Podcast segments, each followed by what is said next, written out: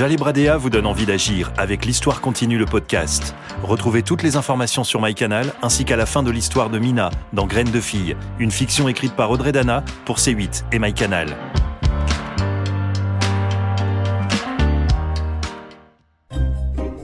Il y a un cliché que l'on voit souvent, vous savez, celui de la petite fille qui met les vêtements de sa maman, essaye ses chaussures, son maquillage. Moi aussi je faisais tout ça. Sauf que moi, je ne m'appelais pas Anna ni Olga. Moi, je m'appelais Boris. Mais aujourd'hui, à bientôt 46 ans, je me rends compte que toute ma vie a malheureusement été un cliché. Quand on s'appelle Boris, qu'on vit à Irkoutsk en Russie au cœur de la Sibérie centrale, je peux vous dire que vouloir être une fille, ça n'est vraiment pas une bonne idée. Mais pour moi, ce n'était pas un choix, c'était une évidence. J'étais une fille qui s'était trompée de corps et d'adresse.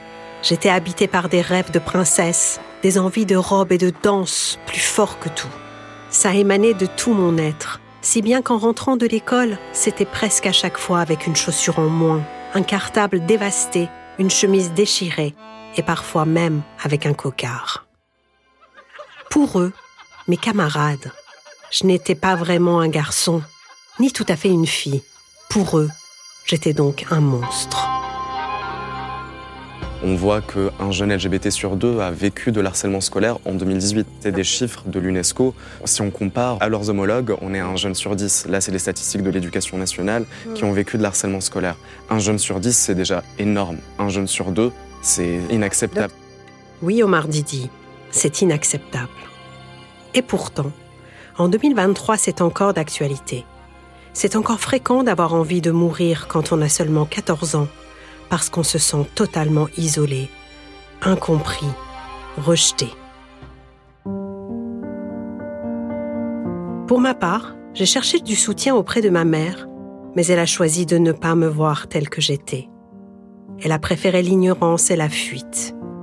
Quant à mon père, sa brutalité m'imposait de me taire et d'être aussi discrète que possible. Plus encore lorsque je rentrais de l'école tout abîmée.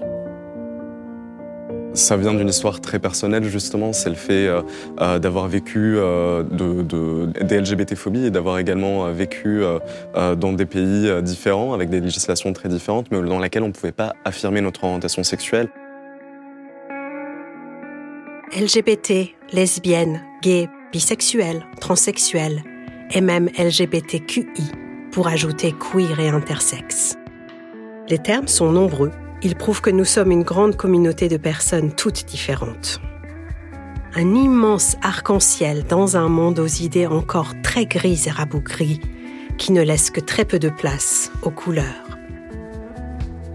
Le prochain combat, il est, euh, il est vraiment un sens euh, très très large. On est effectivement dans un, État qui protège euh, les personnes LGBT. On a encore quelques gains législatifs à acquérir. Et au-delà de ça, c'est vraiment une société qu'il faut mener en avant mener en avant les mentalités. Ça devrait être un slogan, Omar. Laisser entrevoir un monde dans lequel on ne sera plus obligé d'appartenir à une lettre pour exister. Ne plus justifier de sa sexualité pour parvenir à avoir une vie normale.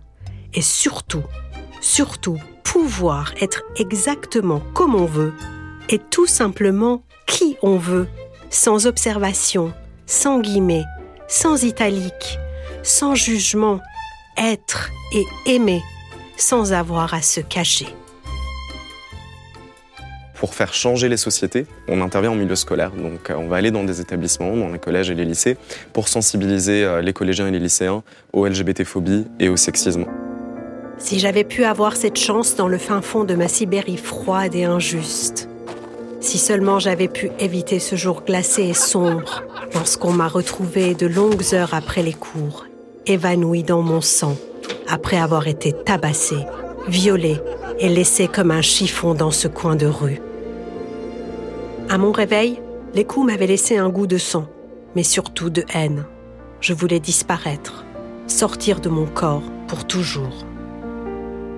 Mais finalement, cet épisode de violence homophobe extrême a été mon salut. C'est ainsi que j'ai pu rejoindre ma tante Ludmilla en France. J'avais 16 ans J'étais libérée d'un pays conservateur. J'ai été émancipée.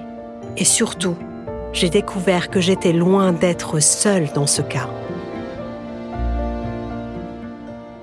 Dans ce combat-là, ce qu'on fait en particulier, c'est accueillir, accompagner euh, les jeunes LGBT euh, dans nos différents centres d'accueil en France pour faire en sorte qu'ils aient accès à leurs droits fondamentaux. Droits fondamentaux. Des mots qui réconfortent et font avancer. À partir de ce jour, ma vie a continué d'être un cliché, c'est vrai, mais dans le bon sens.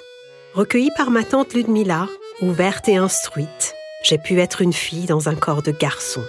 J'ai pu devenir Mina j'ai aimé des hommes et parfois des femmes, mais surtout, j'apprenais enfin à m'aimer moi, sans me planquer. J'ai donné des cours de russe, chanté dans des cabarets, un peu timide au début. J'ai fini par me trouver, ou plutôt me retrouver, en libérant ce doux secret d'enfance quand Boris essayait le rouge à lèvres de sa maman, toute graine de fille qu'il était. J'ai été excentrique, j'ai été romantique, oiseau la nuit et lionne le jour, j'ai continué avec eux, avec Mac Jeune, le combat pour ouvrir les esprits, pour éclairer et pour défendre. Même si on va être dans un État qui protège entièrement, il faut savoir qu'on va réellement acquérir des droits, qu'à partir du moment où ces droits-là sont respectés dans le monde entier. Il ne faut laisser personne derrière. Entendez bien cette phrase, écoutez bien ces mots. Parce qu'être de côté, c'est être à côté de la vie, à côté de sa vie et c'est mourir à petit feu. Moi, Mina, depuis que j'ai pu renaître comme je voulais, je ne vivrai plus que pour faire en sorte qu'aucun autre Boris au monde n'ait plus jamais à subir ce que j'ai subi. Et pour que l'arc-en-ciel puisse donner toutes ses couleurs à notre monde.